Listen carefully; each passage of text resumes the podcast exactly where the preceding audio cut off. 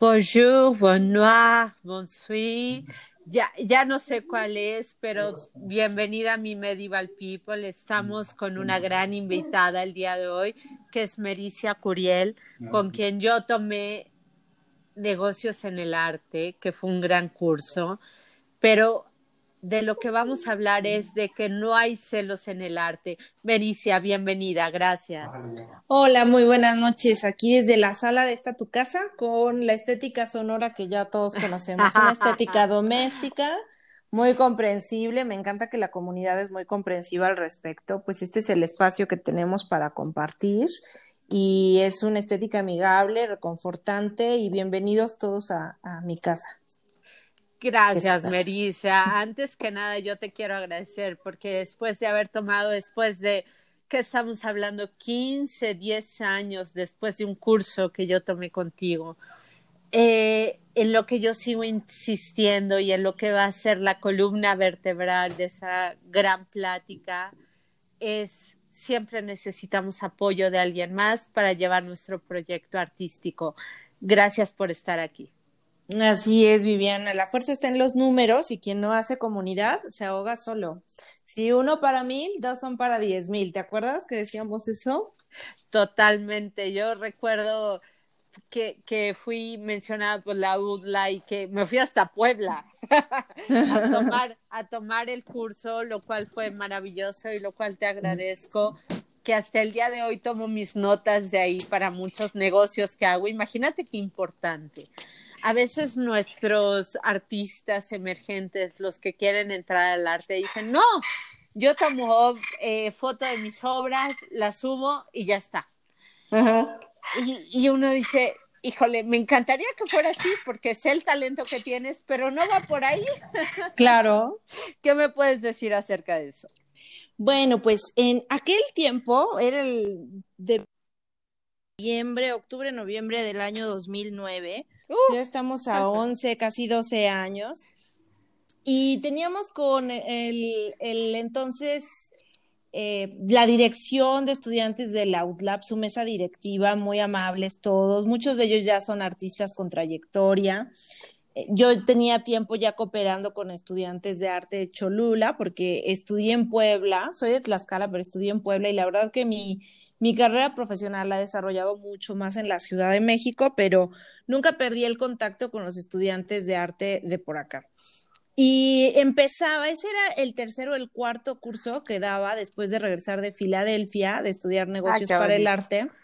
Sí, divino, ahí en el Pennsylvania Academy of Fine Arts con Joseph Sweeney, que es un gran maestro, pero yo entendí muchas realidades. Primero, cuando me fui para Estados Unidos, yo estaba buscando em, ser, capitalizarme, porque sentía que acá nos estábamos muriendo de hambre y todo el tiempo rogábamos que nos cayera dinero para el arte y la cultura.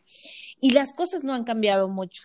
La verdad es que después de todos estos años, como tú estás mencionando, uno regresa a los apuntes. Incluso yo he vuelto a esas notas y cada que vuelvo encuentro algo diferente con los contextos actuales pero mm, creo que ese curso sí estaba adelantado a, varias cuestiones que hoy estamos viendo. Recordarás que hablábamos con los chicos de la UDLA sobre el marketing de boca en boca, sobre el diseño de eventos, sobre el registro de obra.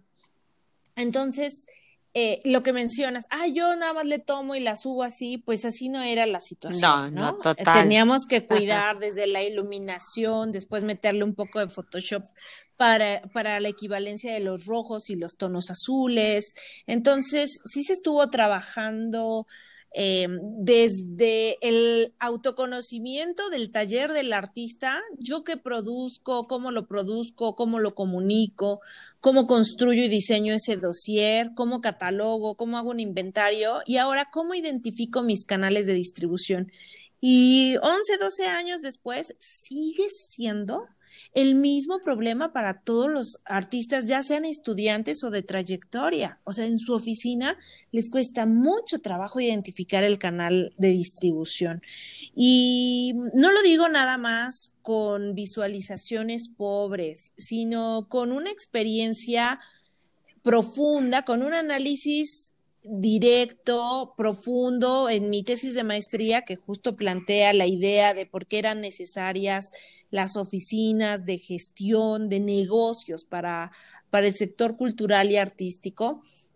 Yo proponía que el estudiante de arte, humanidades, alguien que estaba vinculado al sector cultural y que ese iba a ser su área laboral, comprendiera cuál era ese canal de distribución, comprendiera que él se tenía que dedicar a la producción, la difusión y la distribución de productos, de bienes y servicios para el sector cultural y artístico.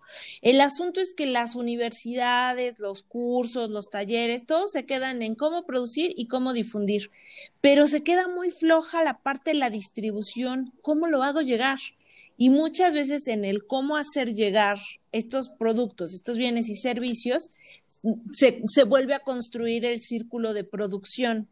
Algo, no sé si recuerdas, Vivian querida, que eh, algo que platicábamos es que la obra no termina de hacerse en el momento en el que la firmas, sino que después de que la vehiculizas a través del engranaje cultural y artístico, empieza a tener otras aproximaciones y resignificaciones que suelen ser importantes, bueno, son importantes para ser tomadas en cuenta y rediseñar los planteamientos de, de producción y de distribución una y otra vez. Sabes que eso me encanta porque ahora en la actualidad, con la pandemia, con lo que tú quieras, tenemos la idea que teniendo una plataforma como Instagram, como Facebook, como la que tú quieras, hago mi obra, la subo y todo es tan sencillo como que de ahí me pongo a vender. Entonces, hemos equivocado y me encanta el título de este podcast porque nosotras ahora vamos a profundizar, yo con todos los años que tengo, no solo vendiendo arte, sino profundizando en lo que es vender arte y realmente darte a ti como artista el valor que tienes con mis estudios, porque a veces eso es lo que falta. Dicen, no, ¿para qué yo quiero un, un art advisor? ¿O para qué quiero yo estudiar otro, otra cosa que no sea lo que yo hago? Y como decimos, ¿por qué hay celos de que alguien más gane un porcentaje? Y no estoy hablando de dinero, estoy hablando de conocimiento. Porque el artista, para mí, el artista tiene que estar en su taller creando la obra. El que le va a dar el contexto, la comercialización y todo lo demás puede ser desde el curador, desde el art advisor, desde el gestor, que es un poco a lo que nosotros hacemos y que mucha gente en México ni siquiera sabe que existimos. ¿Qué me puedes decir? ¿Qué me puedes decir tú que llevas años en todo esto, siendo una súper experta, lo cual yo agradezco y de lo cual yo he aprendido muchísimo en meter eh, convocatorias, en buscar eh, apoyos externos. ¿Cómo, ¿Cómo lo vive Mericia desde un lugar donde en México no tenemos el conocimiento de esta herramienta que como artistas nos va a ayudar a llegar a otro nivel? así es, Viviana, has hecho eh, varias acotaciones. Em, Voy a tomar la primera, la del papel del, negociador, de la persona que te va a aconsejar, de la persona que va a estar a tu lado. Y mm, aquí entran, eh, entran dos figuras muy importantes y bueno, una tercera que también lo es.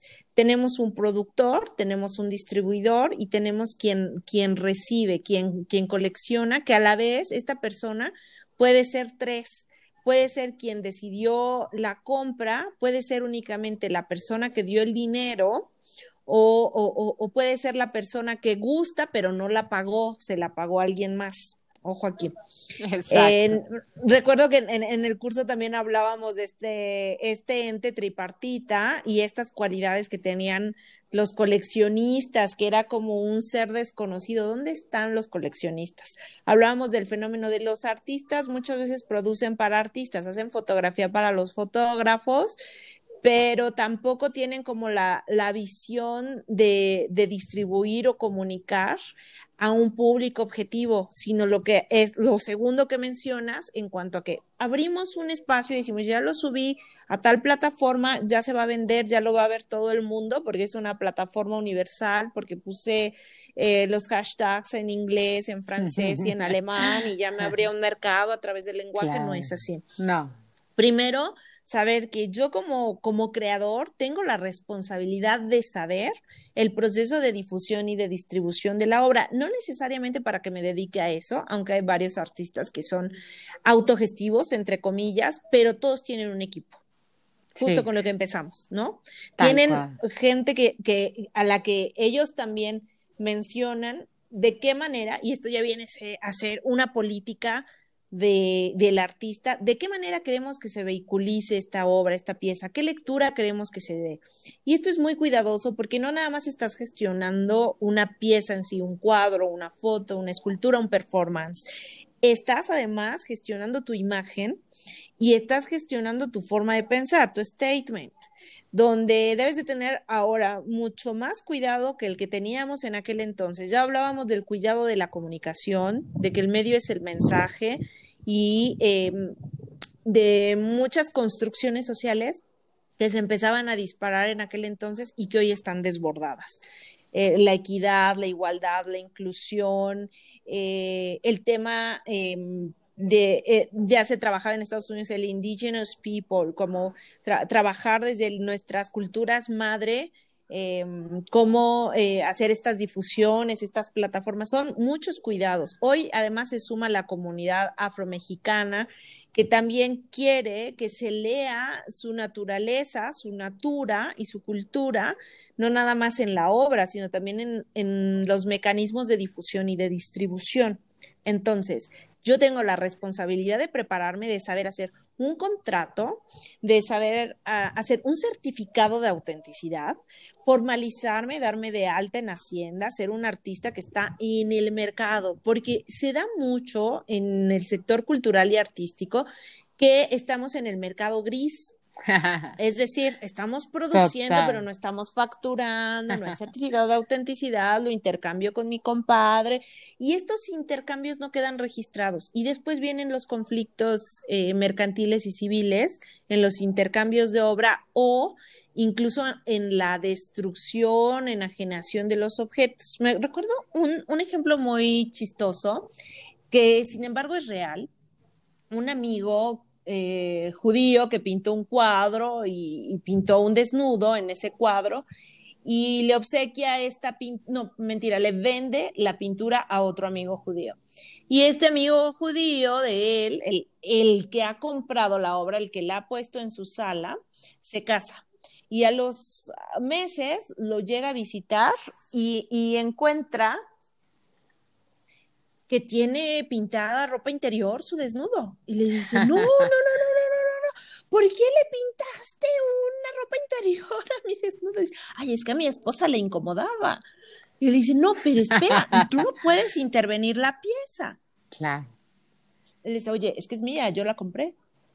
Y ahí entramos, derechos de autor el derecho de modificación, de reproducción, ¿dónde queda la comprensión, la dimensión, la educación que tiene el artista, el coleccionista, el galerista sobre las intervenciones que se pueden o no hacer y en qué parte de los contratos queda? Y ahí, Mericia, yo te pregunto a ti, que eres una experta con tantos años y que nosotros es justo a lo que vamos con este podcast para todos los chicos que quieren empezar arte, que, que, que creen que, ay, tengo mi pieza, ah, sí, la subo a Facebook, la subo a Instagram y ya con eso queda, quedó. Hay tantos detalles en la comercialización de obra, de un concepto, de, de lo que tú quieras. Que como decíamos en lo que es el, el, este, el título de este podcast, ¿por qué debería de haber celos en el arte? De por sí es poco, ¿no? no es, es, poco lo que hay, es, es poco. Es poco, no estamos tan financiados para que no te asesores de alguien que realmente pueda proteger yo sé y entiendo desde un punto muy humano, por supuesto, porque para eso es este podcast, ser muy humanos, para manejar el arte desde un lugar de humanidad, pero desde qué punto yo te puedo aportar o tú necesitas o no necesitas de un asesor o el coleccionista necesita o no necesita de un asesor y es para puntos como este que acabas de mencionar que a veces se nos van como si fueran, ah, no, no importa, este, ya ahorita te puedo decir un tema que yo tengo, pero me gusta ser muy discreta con los clientes, pero hay obras que llegan completas y por un bienestar económico, la gente le gusta cortarlas en pedacitos. Entonces me dicen, oye, esto era una pieza completa de esta manera, pero ahora este, los que llevan los derechos de autor, fíjate nada más el tema, ¿no? Por eso me gusta puntualizar y con alguien que conoce tanto y que lleva tantos años en el medio, que le cuente a los chicos que están entrando en el medio del arte, en la comercialización de sus propias obras, por qué necesitarían de asesoría. Yo que tomé un gran curso y, y lo digo con, con, un con una gran gratificación de lo que yo aprendí y de lo que sigo, te lo juro y te lo dije hace unos días cuando íbamos a armar el podcast. Oye, yo a veces voy a mi cajón y busco apuntes de lo que tuvimos en el curso para, para seguir llevando muchos negocios, de lo que fue mi curso de negocios en el arte que me certificó la Universidad de Puebla, de la cual estoy agradecida mucho, pero es que no solo das cursos ahí, platícanos más de cómo te metiste a todo este tema que es no inmenso, es extenso. Es extenso, es necesario y ha sido muy descuidado. Tal cual. Mira, ya yo regreso de Filadelfia y empiezo a armar estos, eh, estos talleres desde mi iniciativa me asocio con Laura Resendiz, que después fue la directora de Anonymous Gallery y que de todas maneras, bueno, sufrió de esta situación que, platicábamos de los celos. Claro. Eh, por, por, ahí con, con, otros eh, cotrabajadores, pero bueno, eso ya es una situación que Laura les puede contar en otra ocasión. Pero comenzamos a trabajarlo, estuvimos representando algunos artistas, colectivos, eh, estábamos tocando puertas, ahí me encuentro a Gustavo Prado, un gran gestor cultural. Sí, Oye, fue, maravilloso. Te cuento en dos segundos. Gustavo Prado fue mi maestro de vida, no solamente de escuela. Fue mi maestro de vida desde que yo era chiquitita y me encanta tomar el tema porque lo vamos a tener aquí en Trendo, porque él migró de, de arte a moda por muy válidas razones y este y, y, me encanta que tengamos en, en común que Gustavo Prado ha sido maestro de varias personas porque el conocimiento que él tiene es es, es, perdón pero estamos hablando de una persona con un IQ más allá de, de lo normal sí. sí. tremendo yo lo admiro le agradezco también él fue él y yo fuimos compañeros en la maestría de gestión del patrimonio y para darte una idea de cómo era nuestro mundo, nos sentábamos juntos y cuando él llegaba tarde me decía, Mericia, guárdame un asiento junto a ti. que, eso, que eso para venir de Gustavo, créeme que era. Bueno, para mí. Te lo puedo decir yo que fui la. Como él dice, de las primeras Goosey Livers. que es para nosotras que lo seguimos entrando, por cierto, chicos, síganlo mucho porque en 10 segundos les da una perspectiva del mundo que no se la acaban.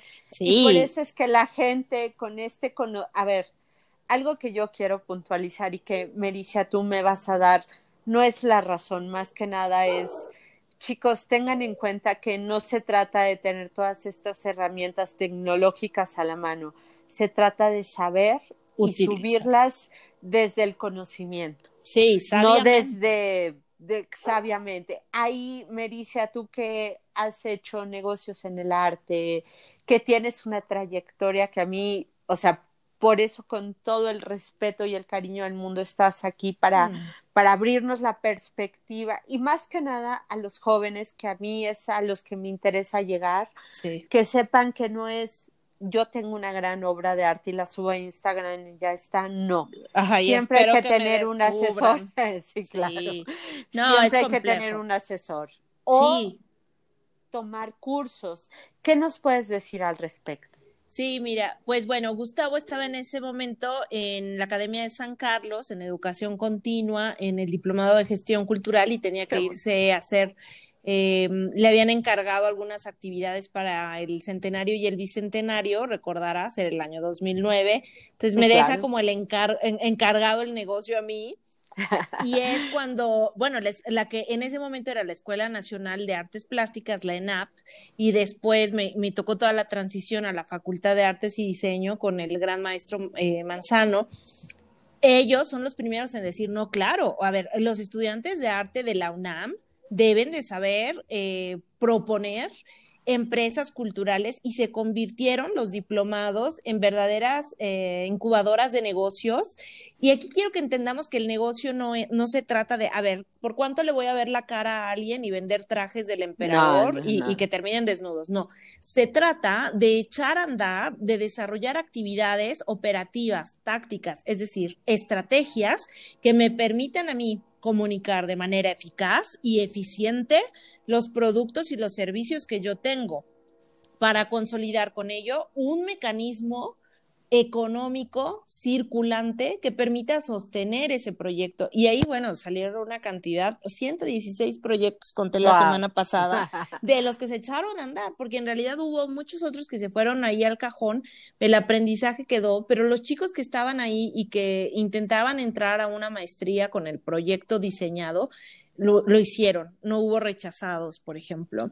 Y hubo otros productos que se publicaron, exhibiciones que se realizaron. Ahora que va a ser el Día Internacional del Arte, pues recuerdo que en la primera generación estaba Sol Zamora, que diseñó todo el Festival del Día Internacional del Arte en Oaxaca, en aquel entonces con apoyo del maestro Toledo, la UNESCO, el Servicio Exterior Mexicano, con diferentes representaciones en el exterior, participó eran proyectos complejos, bien pensados, y mi intención era que, que también estuviera en la Esmeralda, en la UTLAB, y bueno, la verdad es que meternos a las matrículas de las universidades es muy complejo porque son gestiones eh, escolares, pedagógicas, en las que yo no podía meter mano. Sin embargo, pues sí teníamos la capacidad de prestar talleres, cursos, diplomados para ellos, irnos desarrollando y eso me fue dando a mí una agenda de contactos que vieron que lográbamos hacer una buena capacitación, una buena integración de proyectos y así me fueron llamando a diferentes instituciones públicas, privadas e independientes. Aquí hay que, hay que también observar, hay tres sectores en los que nos podemos mover, no nada más existe el FONCA, o sea, existen también las fundaciones y los, y los coleccionistas independientes y que muchos de ellos son jóvenes y estamos hablando de coleccionistas que te compran piezas de 1.500 a 10.000 pesos con muchas facilidades, ¿no? Claro. Entonces, eh, y fuimos identificando esto, se fue creando una red de contactos, una red de colaboradores, donde todo el mundo se convirtió en mecenas. Eh, Qué bonito. sí, sí, por eso mi proyecto se ha llamado desde el 2006, este año vamos a cumplir 15 años. Eh, proyecto Mecenas, y me decían, bueno, tú me conectas así, y todo el mundo piensa un ricachón, un, alguien con superpoder, no. tú puedes serlo. Como tú bien lo has dicho, el conocimiento hay cosas que ustedes saben que me pueden dar a mí y hay cosas que yo te puedo dar a ti e ir intercambiando y entre todos hacer comunidad, tener un sentido de inclusión y de horizontalidad para que vayamos cooperando y resolviendo situaciones entre unos y otros. Lo que ha pasado con muchos de estos cursos es que quienes los toman hacen intercambios de, oye, yo tengo un espacio, tú tienes una obra, ven a exponer conmigo. Oye, yo tengo un podcast, yo tengo un programa de radio, yo estoy en un programa de TV, ven, difunde aquí y luego hacemos una grabación allá y hacemos, o sea, es un intercambio donde todos hacemos mecenazgos, hacemos trueques culturales y estamos generando una economía que de alguna manera es autoorganizada, que es independiente, pero a la vez va en paralelo a políticas que se, o sea, se alimenta de las políticas públicas. Aquí hay una responsabilidad que no le podemos quitar al Estado. La cultura es un derecho humano y como tal, el Estado debe de garantizar que nosotros tengamos los mejores servicios y las mejores políticas para poder gozar de ese derecho. Lamentablemente, bueno, hay siempre en las en diferentes administraciones ha, habido situaciones. Ahorita hay una muy especial que es la de estar en, eh, confinamiento, pero además en un confinamiento muy diferente a los anteriores que pudiéramos haber tenido, que pudiéramos haber tenido, y es que este está vigilado por las tecnologías de la información y la comunicación. Y el asunto que tú dices, se, genera una problemática, que es una bola de nieve, porque yo subo información a lo vil y creo que, estando seis horas en redes sociales respondiendo y generando eh, cosas muy lindas estéticamente, y ya estoy haciendo comunidad y no es así. O sea, sí debemos de llevar una capacitación compleja, seria y profesional de estas dinámicas, de estas estrategias. Y es así como diferentes universidades se han sumado al proyecto y nos han ido involucrando en sus procesos de titulación, de especialización, de capacitación, secretarías eh, municipales, estatales. Ya también he colaborado con, con, la federal, con el desaparecido con Aculta y me tocó estar en la transición a Secretaría de Cultura, por ahí también trabajando y cooperando. Entonces, es tener esa conciencia de la necesidad de la capacitación, reconocer que además yo tengo mucho que dar a otros y, saber darlo, porque en este proceso conocí a un profesional del arte que aprecio mucho y él me decía, mira, Mericia, para que tú digas que eres profesional, yo te recomiendo, uno, que hagas, que hagas lo que dices que haces. O sea, si tú eres gestora cultural, haz gestión cultural, cobra por ello y vive de ello. Ese, ese punto, perdón que te interrumpa dos segundos, Mericia, porque para mí sí es no solo importante, sino que parte de este podcast tiene que ver con eso y con que los chicos de las nuevas generaciones puedan tener una apertura a eso, porque es, no, tengo mis medios, ya la media me, me sirve a mí y yo solamente subo mi obra y ya de ahí vemos si se vende. No, es, no, no, es, me profesionalizo con gente que sabe para poder subir mis contenidos desde una asesoría, una gest o sea, hay gestores en México, pero hay una muy poca cultura de pagar la gestoría en México. Y yo te voy a decir algo, no como gestora estoy abogando porque nos paguen, pero en Estados Unidos, y te lo voy a hacer muy simple, esto se paga desde una gestión como abogados, te cobra la hora. Claro. Y aquí en México tenemos muy poca, poca cultura con eso. ¿Y qué sucede con eso? Que los chicos ven pocos resultados y ¿qué pasa? Se desaniman y acaban trabajando para otra persona, dejando el arte y a lo que va mucho. No solo mi podcast, sino todo el trabajo que yo he hecho durante muchos años y todo lo que es mi media o lo que yo hago es a seguir motivando a los jóvenes en México para que no dejen de hacer arte. Entonces, no desistir. Claro, claro. Entonces yo sé que a veces se van a topar que les van a decir, oye, es que necesitas clases, necesitas un gestor, necesitas, y van a decir, no, ¿cómo si yo lo subo a Instagram? Ya con eso. Entonces, eh, creo que parte de esto, la primera vez que hablamos y que me pareció lo más maravilloso, fue que hablamos de eso, fue hacer ver de una manera, en verdad, que no es la mercantil o la mercenaria, diría yo, este, que todos necesitan un gestor de arte o una gente que los guíe de una muy buena manera para que sus proyectos o sus productos realmente vayan a donde deben de ir. Claro, y de una manera cuidada y, respetuosa. Y bueno, eh, lo que me, sí, tienes toda la razón. Lo que me decía Carlos es, haz lo que tú dices que haces y cobra por ello. Así es. Dos, genera un proyecto de capacitación. O sea, que eso que tú sabes hacer lo puedas reproducir en otros. Y tercero, ten un proyecto pro bono. Siempre ten la préstate para servir, para ser útil a tu comunidad. Y yo le he obedecido. Proyecto Pro Bono, pues es proyecto mecenas, así como tú, y que tú me has visto que también he promocionado mucho tu trabajo y el de otros gestores, porque mi visión de la gestión cultural, de la producción artística es, todos juntos somos una comunidad y deberíamos de trabajar en fuerza conjunta para lograr una meta en común para regular nuestros derechos, nuestras formas de trabajo, para dar y compartir esto que tú ya nos estás diciendo, la realidad como gestores y la necesidad que sí existe, que ha existido desde hace muchos años, porque el papel del gestor cultural por lo menos en la historia de México, lo llevaron las esposas de los pintores o las, o las amantes, como el caso de, de la señora Olmedo, ¿no? Con, con, Rivera, que bueno, fue su, su gestora, su representante, su coleccionista y todo.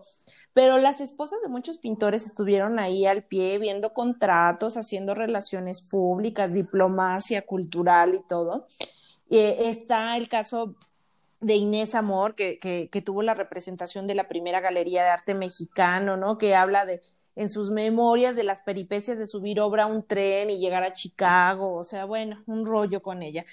Pero ese papel está muy escondido, muy desconocido, y lo platicaba con Gabriel Río de la Loza en, en, en, comunicaciones personales, así como tomando un café, pero por WhatsApp. Nos, nos decíamos, es que hay tantos gestores, muy pocos están titulados de licenciaturas o maestrías, la mayoría estudiaron, Luego, hay muchos que tomaron, no sé, un curso de dos semanas o, menos y hacen más actividades que los que estuvieron toda, todo el tiempo la, la profesionalización, ¿no?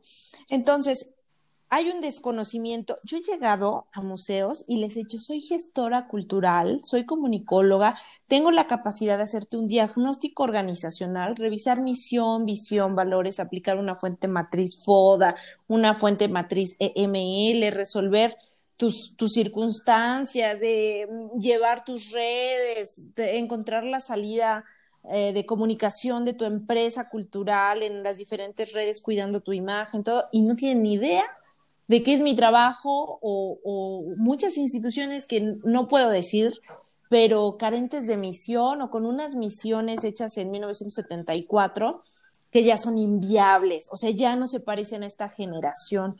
Yo no digo que desechemos lo anterior, digo que con toda la sabiduría de las primeras generaciones, más el ímpetu del, de la innovación que tienen estas generaciones actuales, hagamos puentes, proyectos integrales que sean inter, intergeneracionales, interinstitucionales, pero también entre grupos. Esto de el, el, arte es poco y lo gastamos en celos es real. Yo me he dado cuenta que, que, muchos agentes no comparten la información, el esfuerzo o el trabajo de otros porque creen que son su competencia y aquí hay que despertar. A ver, comunidad de México, comunidad de la gestión cultural de México, somos unos y otros, somos colegas.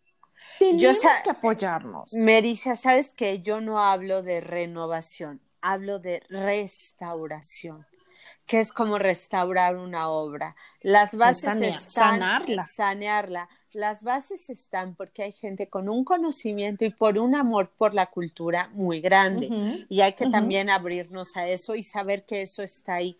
Pero saber que si no trabajamos en equipo, va a ser una renovación desde demasiados espacios individuales, entonces no van a ser una pintura completa, ¿sabes? Pero si nos unimos a restaurar una sola pieza que ya tenemos como comunidad cultural, este, a ver, México es uno de los lugares con una cultura espectacular. A mí me duele a veces que llegue gente de fuera a recordarme a mí la gran cultura que tengo. Entonces, platicar contigo y hablar de que no hay celos en el arte y de que a las jóvenes este, promesas de arte, les, realmente más que hablarles a la gente que es coleccionista, que ya sabe lo que hay, ¿no? O a los coleccionistas, es más, a los galeristas que ya hay. Nosotros le hablamos a las futuras generaciones que creen que tomando una fotito y subiéndola a Instagram, no lo desvalido nunca, su, su, arte vale mucho, pero si ustedes no toman la experiencia de gente que lleva años en esto, que los puede asesorar, yo contigo tomé negocios en el arte y yo te puedo decir, regreso al cajón de los recuerdos cuando tengo una negociación fuerte y digo, ay, hay algo que tengo que ver ahí, porque hay algo de lo que yo me estoy olvidando, de lo que yo estudié, de lo que sea, o como quiera que sea, por más que sepa yo de, uno, de un autor, yo tengo que regresar a mis bases de conocimiento, no solo del autor, sino de conocimiento mío propio para venderle a alguien más. En México hay gente que sí gusta mucho del arte y eso lo quiero puntualizar porque hay veces que nosotros tenemos la idea de México, de un México inculto, de un México que no aprecia, y, eso no es así. Tenemos grandes, grandes coleccionistas, tanto nacionales como internacionales, y quiero que los jóvenes sepan que hay un mercado para su arte en algún lugar, pero tienen que estudiar y tienen que asesorarse de alguien más.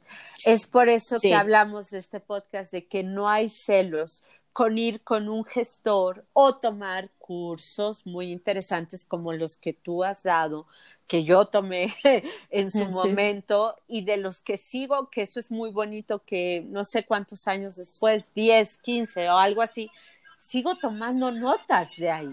Entonces, imagínate, yo, también, Yo también, eh, porque este es un proceso uno y uno. O sea, yo nunca me he sentido al frente de los grupos, pero tampoco detrás de ellos. Creo que hemos estado en conjunto y yo de cada curso, de cada taller, de cada generación he aprendido. De hecho, creo que si yo no hubiera estado involucrada en la academia, no me habría podido actualizar como lo estoy haciendo ahora. Yo soy alguien que estudió comunicación en el año 2000. Quiero que sepan que en ese momento yo ni teléfono celular tenía y que la mayor parte de mi carrera no había ni mensajes de texto. Cuando yo me titulé, cuando yo salí de la universidad, el mensaje de texto te lo cobraban creo que en dos pesos o en seis pesos, o sea, un mensaje y te limitabas, ¿no? O sea, eh, es decir, el paradigma de la comunicación ha, traspasado las ideas, las teorías que yo estudié.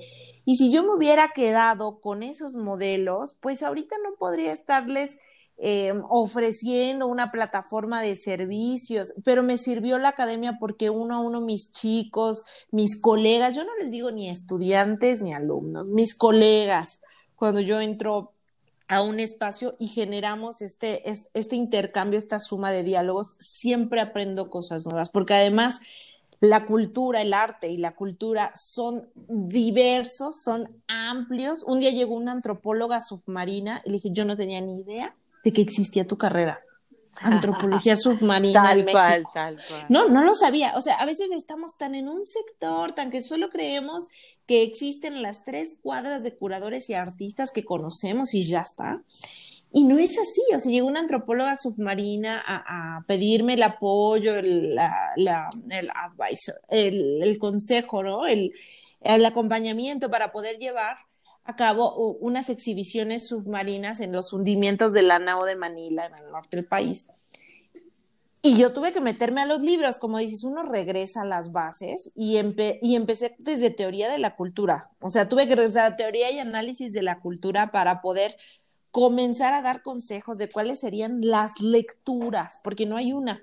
Hay que pensar que en el desarrollo de públicos, que no creación, desarrollo, como bien has dicho puntualmente, hay públicos para todo lo que se produce, pero hay que desarrollarlos. Eh, me decían de cierta comunidad en México, también no la quiero quemar, pero una, una comunidad donde creen que solo existe sol, mar y, arena. Y, me decían, no, no, no, acá no hay nada de arte y cultura, no hay público. O sea, hay, que crear públicos y ya después proponemos. Bueno, pero si no proponemos, no creamos públicos y si no creamos públicos, no, no tenemos a quien mostrarle las propuestas. O sea, es un ciclo. Entonces, el desarrollo de públicos, siempre hay que pensar en la multiplicidad de respuestas, en la multiplicidad de identidades y en la multiplicidad de generaciones, pero diseñando un proyecto vector que lleve una fuerza, que lleve un punto y que lleve una atención hasta hacia cierto segmento, que no siempre va a ser el mismo modelo en todas las ciudades, en todas las historias, en todas las circunstancias. Esto se va a tener que mover, es transformador, no hay un concepto de cultura fijo, estático o histórico. Este siempre ha sido amorfo, evolutivo, desarrollativo. Así también eh, las audiencias, los públicos y muchos chicos Muchos jóvenes quieren iniciar ya, ahorita quieren ir a la Bienal de Venecia, irse a Basel, a Suiza y todo. Comienza con tu cuadra. Dime, ¿tu cuadra sabe que tú eres artista? ¿Te desarrollas con ellos? ¿Qué proyecto has hecho con ellos? Cuando un artista hace uso de, este, de esta potencia que tiene, disparadora, de transformadora de la realidad, de mostrarnos otras realidades a través de sus lenguajes, entonces surgen estos vínculos. Para mí, yo les recomiendo mucho que sigan un blog de unos artistas, son gemelos. Su colectivo se llama Vientre Compartido. Ah, qué bonito. Sí, y, y, es, sí, ellos compartieron el vientre de su madre, pero la visión es esta, que todos los que estamos en el mundo compartimos un gran vientre que es el, el, mundo, el planeta, y que debemos de cuidarlo, y entonces su obra es una obra simpática con el medio ambiente que comúnmente nos lleva a, a, reflexionar sobre el impacto, la huella que estamos dejando. Claro, la huella, pero viene mucho a estas agendas, a lo nuevo. A ver, los artistas nuevos tienen que entender que estamos cambiando a un paradigma mucho más grande y mucho más profundo. Sí, y que la belleza y el amor y que la estética. Y a la vez no tanto. sí. a la vez es muy virtual. Entonces, ¿cómo, cómo, ¿cómo podemos integrar todo eso con alguien que conoce? Y como decíamos, no hay celos en el arte, claro que no, porque yo puedo apoyarme de un gestor o de alguien que me da un conocimiento que yo no tengo, incluso para subir la fotografía de mi obra a Instagram, a Facebook. Por simple que parezca, para eso se necesita conocimiento. Yo he tenido experiencia, experiencia, claro. Nosotras que ya llevamos muchos años en esto, sabemos que no es que hoy se me ocurrió un proyecto y ya lo subí y se vuelve viral, no, perdón. No. Chicos, voy a sentir mucho desilusionarlos, pero a la par me gusta que se planten y que sepan hacia dónde van. Y para esto es este podcast, para darles todas las herramientas para que ustedes tengan de dónde partir desde una base real y congruente para ir en el medio del arte de la manera más afable y más real y congruente y que tenga resultados algo realmente ficticio de no, no pasa nada. Hoy vas a hacer un hit por subir algo en Instagram. Eso pasa en TikTok y estas nuevas plataformas, pero el arte es muy diferente. ¿Qué me cuentas de eso, Mericia? Claro, es que no se trata de sucesos y de la gran fortuna o le pegué al gordo y ya soy viral por cinco minutos. Claro. Se, trata de dedicación. Como tú dijiste, muchos chicos se desaniman porque llevan años intentando, pero nosotros no estamos aquí porque siempre salieron las cosas bien. Quiero decirles que muchas veces las cosas salieron mal. Y este camino se construyó con muchas lágrimas, con muchas decepciones, con ocasiones en las que vi la cartera vacía y dices, ¿y para qué me metí en esto? ¿No? O sea, sí hubo, uh, hay, momentos decepcionantes, pero no lo abandonamos. El primer año hay mucha emoción, los primeros seis meses sentimos que vamos a conquistar el mundo, pero lo que sigue del mes 13 en adelante es disciplina, es constancia, es perseverancia, pero es mucha determinación. Que si yo te he dicho que tengo un objetivo y que me lo he planteado, voy a seguir trabajando en él y construyo relaciones de confianza, construyo comunidades afectivas.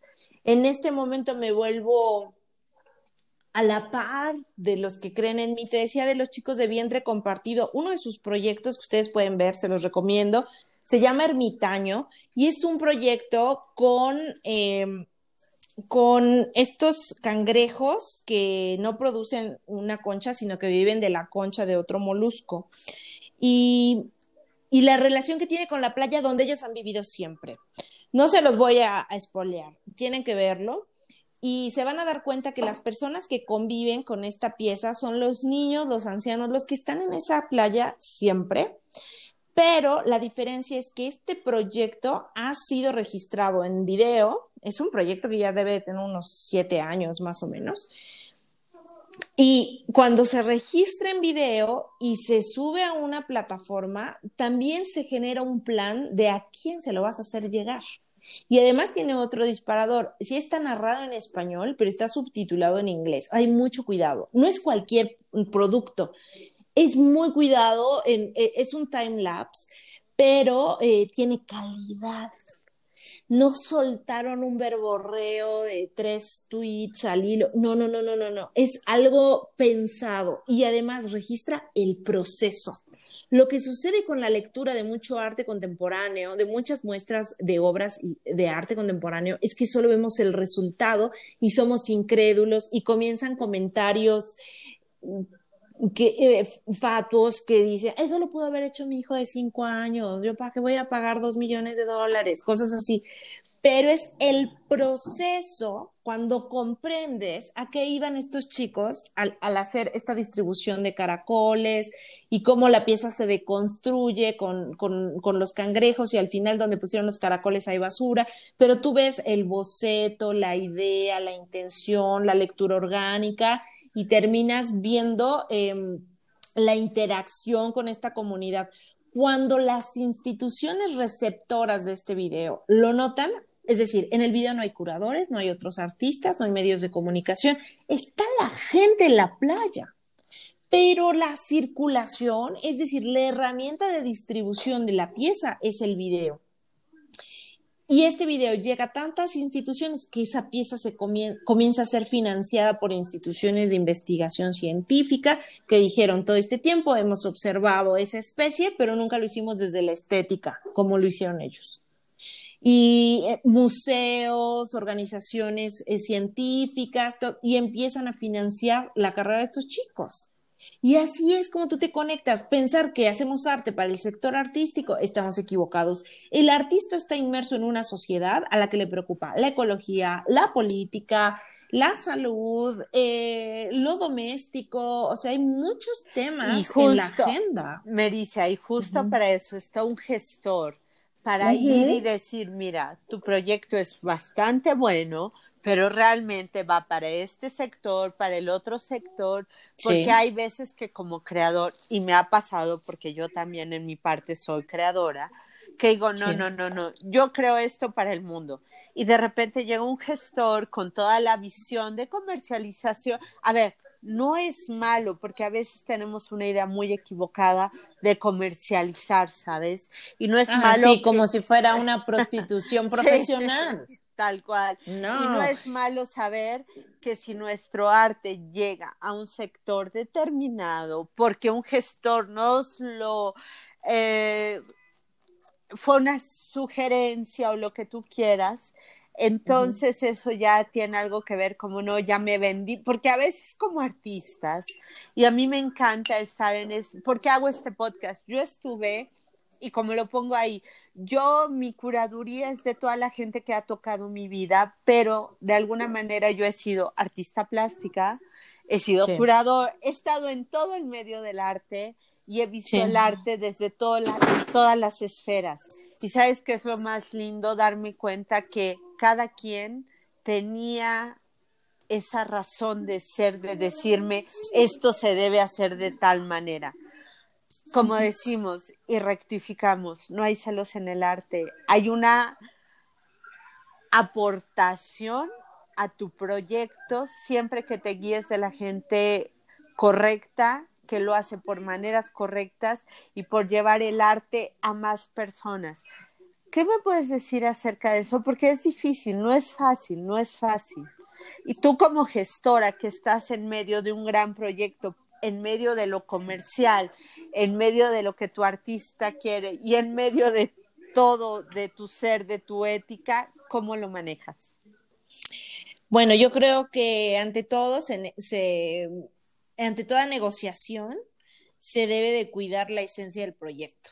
Eh, esta preocupación por la venta es vender la obra, no venderte como artista. Sí me tocó en algún momento eh, creerle a una fundación ahí muy pato, pero que yo pensé que eran eh, personas de palabra y de ética y con objetivos, creerles todo el discurso porque hablaban muy bien, se vestían bien y todo aparentemente estaba en orden hasta que me di cuenta que estaban pagando sus tarjetas de crédito personales y, la ropa que compraban en tiendas departamentales carísimas con, con, los ingresos que tenían ahí. Entonces, cuando tú aprendes negocios del arte, aprendes a separar los ingresos personales de los profesionales. Y les voy a decir, un profesional como Viviana y como los miles de gestores profesionales que están en todo México les pueden llevar a, tener ganancias fuertes, pero siempre les vamos a dar el consejo de que organicen esas finanzas entre lo que es personal y lo que le pertenece al negocio, a la carrera, al taller, a la agencia que se fijen un sueldo o un salario. Y me di cuenta del abuso que tenía esta organización, esta pseudo AC, que se estaban pagando la tarjeta de crédito donde todo lo que entraba se iba para su bolsa y siempre estaba en números rojos la, la organización, ¿no? Y, y, de repente me sacan como toda mi tarea que era llevar su programa de residencias y, y, becas y buscar los apoyos. Este, ahora todo es indígena y todo es en náhuatl y todo es no sé qué, porque vamos a pedir PACNIC. Y yo dije, uh, no, no, no, no, no, no, no, espérame. O sea que para poder tener el incentivo económico, vas a cambiar la misión y la visión solo por la lana. Sí, sí, sí, sí, para que nos la den. Ahora, es lamentable porque sí se la dieron, pero no fue por mí. Yo me negué. Yo no participo en esto porque las cosas así no se hacen. Aquí hay que cuidar los principios, los objetivos y hay que saber organizar las finanzas y ser muy éticos. Si se presenta la oportunidad, y esto va para todos los gestores y para todos los artistas, donde yo estaba en búsqueda de un financiamiento de 20 mil dólares y me estaban ofreciendo 27 millones de pesos. Entonces aquí llega el punto en el que dices, no, no, poner un límite. Esto no es así y vamos a actuar de la manera más firme o más ética al respecto. No, no estoy aquí por el dinero, estoy aquí por los objetivos, pero trabajar por esos objetivos lleva un costo. También, ojo aquí, hay muchos procuradores de fondos que cobran un porcentaje. La procuración de fondos no es por porcentaje, es por el trabajo que a ti te cuesta hacerlo, porque no es ético. Además, cuando estás en una asociación de procuración de fondos, firmas, ¿no? Como estos, estos principios. A ver, si a mí me cuesta 15 mil pesos al mes las gestiones de procuración de fondos, no me importa si te bajé un millón de dólares, a mí me debes 15 mil pesos. No es como que, ah, me debes 100 mil dólares ahora, no. El porcentaje se cobra sobre obra pero porque es un precio referente. Yo tengo un cuadro de, de 10 mil pesos, pero yo estoy gastando luz, agencia, difusión, contundentes gestiones de vinculación, horas, eh, agenda. Y, todo esto para poder mover esta obra de 10 mil pesos, muchos lo, lo, que hacemos es subirle, ¿no? Ahora cuesta 12 y yo me llevo 4 y tú te quedas 6. O sea, ajustamos precios para poder tener el costo de los servicios que estamos ofreciendo, pero siempre de manera muy ética. Esa es una. Y dos, yo cuando veo la calidad, la, la transparencia, veo al profesional, como hoy decíamos, Gustavo Prado, por favor, síganlo, consejos de marketing, Gel está al día, sabe tendencias. Yo veo a alguien como Gustavo Prado, por supuesto que recomiendo su trabajo. Vayan, síganlo. Oye, pero él, mira, me pasó con alguien que estaba dando un curso sobre mercado del arte, negocios, mucho después que yo, mucho después. Y yo ya había dado ese curso aquí en Puebla, ¿no? Porque yo en este momento tenía en su casa aquí en Cholula, Puebla. Vi que esta persona lo estaba dando y dije, la voy a promocionar. Y alguien me dijo, ¿lo vas a dar tú? Y yo, no, no, no, no, lo da esta persona. ¿No? Recomiendo, por favor, eh, es ella, es, eh, eh, es esta persona, es, ok. Y mandé a varias personas de mi, de mi confianza a que se registraran y tomaran el curso. Algunos salieron y me dijeron, mira, no me gustó tanto, hubiera preferido hacerlo contigo cuando lo hace. Digo, no, mira, ahorita hay que apoyarle, hay que consumirle a ella su producto, hay que tener muchas voces, hay que capacitarnos de muchas personas. Ahí sí los que me conocen saben que no, no, no envidio por ese lado. Pasó el tiempo y alguien me dijo, no, ¿sabes que Yo quiero un curso contigo, mira, ven, diseñalo acá. Ah, lo diseñé. Bueno, acto seguido, esta persona en todas las redes sociales puso, no, Mericia me robó mi proyecto, mi taller. Y sabes, me dio mucha tristeza Ajá. porque, porque yo tenía como ocho años de haber dado ese curso y de estarlo dando en la zona.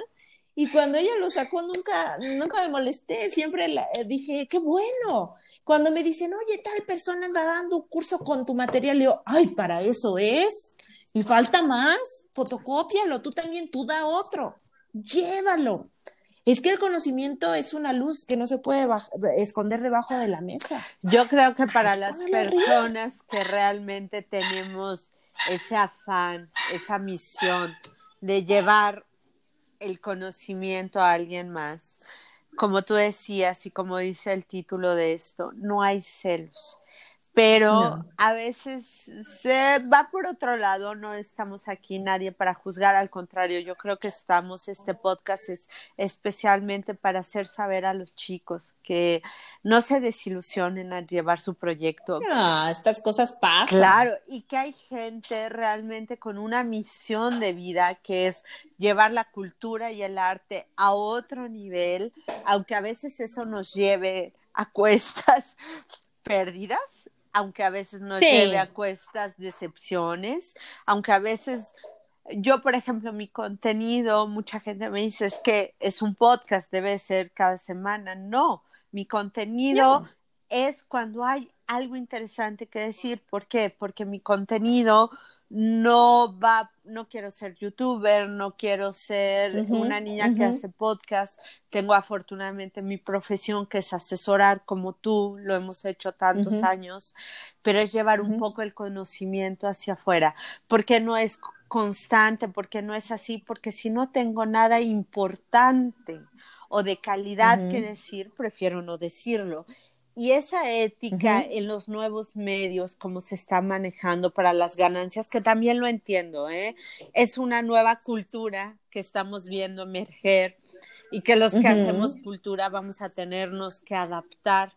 Pero creo que mientras más conservemos esa ética, más a las personas que llegan a nosotros, les daremos más calidad de servicio. ¿Tú qué opinas con eso? Así es. ¿no? no, estoy totalmente de acuerdo. Es un gran cierre, por supuesto.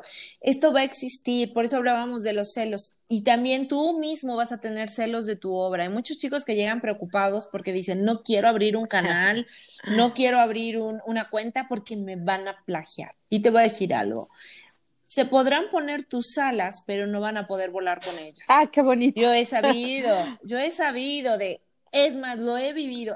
Una vez llevé a, ciertos artistas a ver la obra de otro amigo muy querido, muy admirado, eh, que es Miguelito Pérez. Síganlo, por favor. Es un niño también egresado del Outlap. Tú estudiaste con él, por cierto. Okay. Ay, qué bonito. Eh, no, me encanta su obra. Es un niño disruptivo, genuino y todo pero él no tuvo los contactos que ciertos artistas que yo llevé a ver su obra sí tuvieron.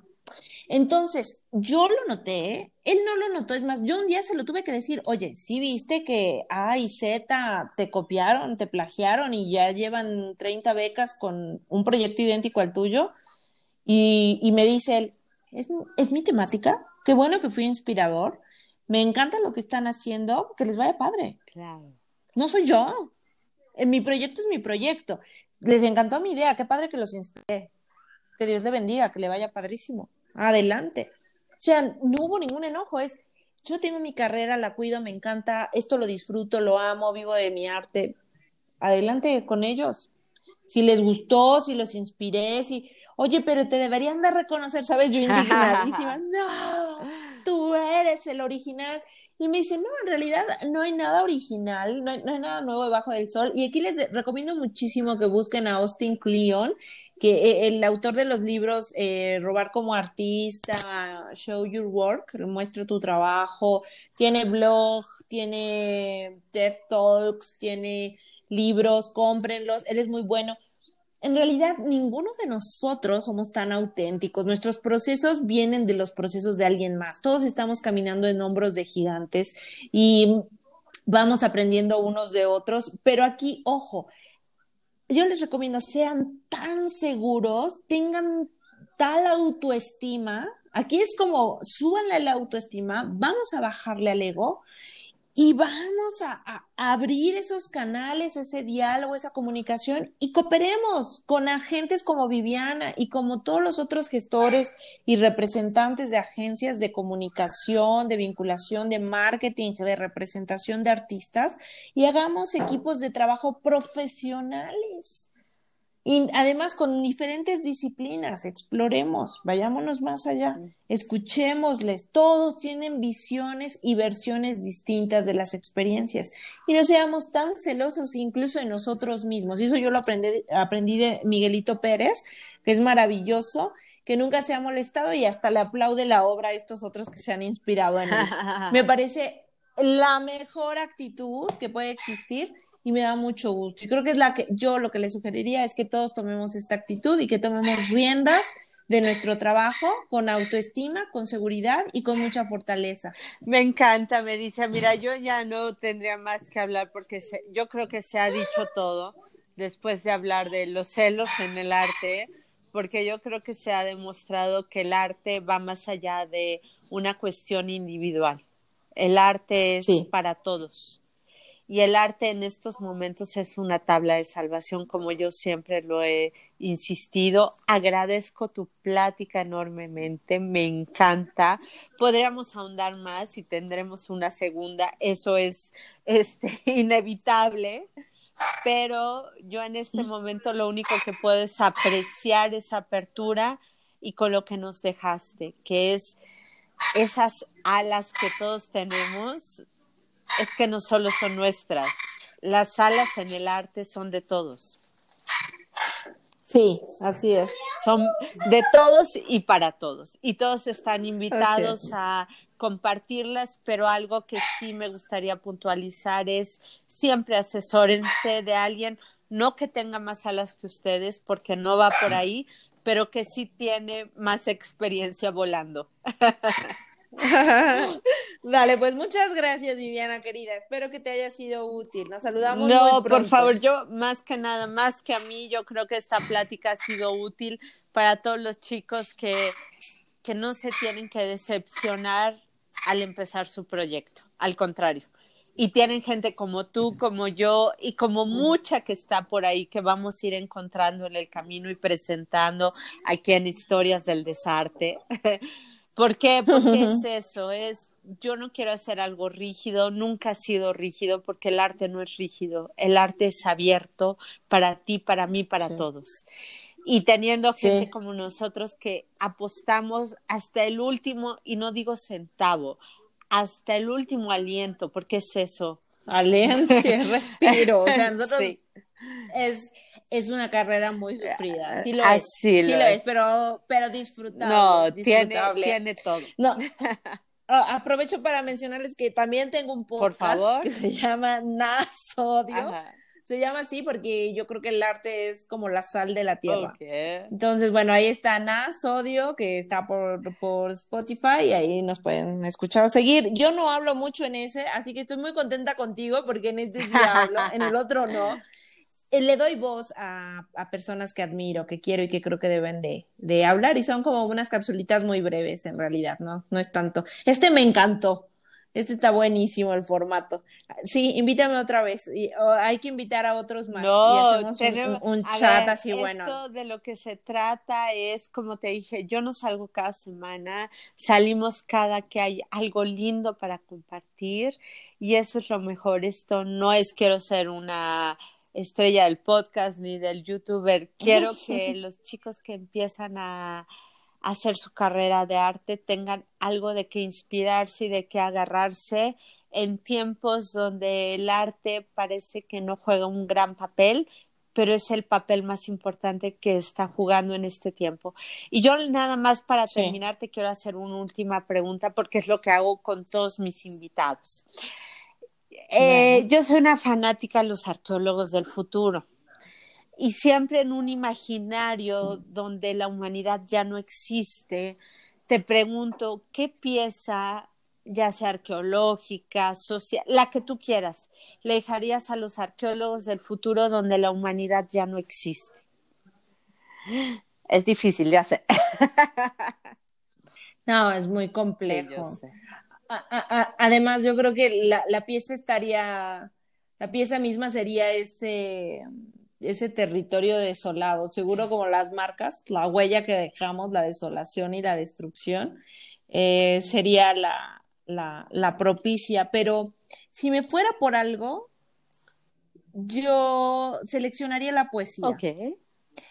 Siempre me han dicho que no hay nada más inútil que la poesía. Sin embargo, no sé por qué los premios de poesía son tan vastos. Eh, qué bonito. Pero sería un poema. Y si, me, y, si me preguntaran de quién, yo creo que Gabriela Mistral es, es, para mí eh, maravillosa y que escucharan el placer de servir de Gabriela Mistral. Creo que sería eso, una cápsula del tiempo donde pudiéramos escucharla a ella decir el placer de servir en esa poesía. Creo que de esa poesía podrían volver a nacer la pintura, la escultura y sin duda la música de Bach. Ok. Ah, qué bonito, qué bonito. música y aparte yo te voy a decir algo, siempre en el programa yo a la gente que entrevisto es porque tengo una anécdota con ella en común.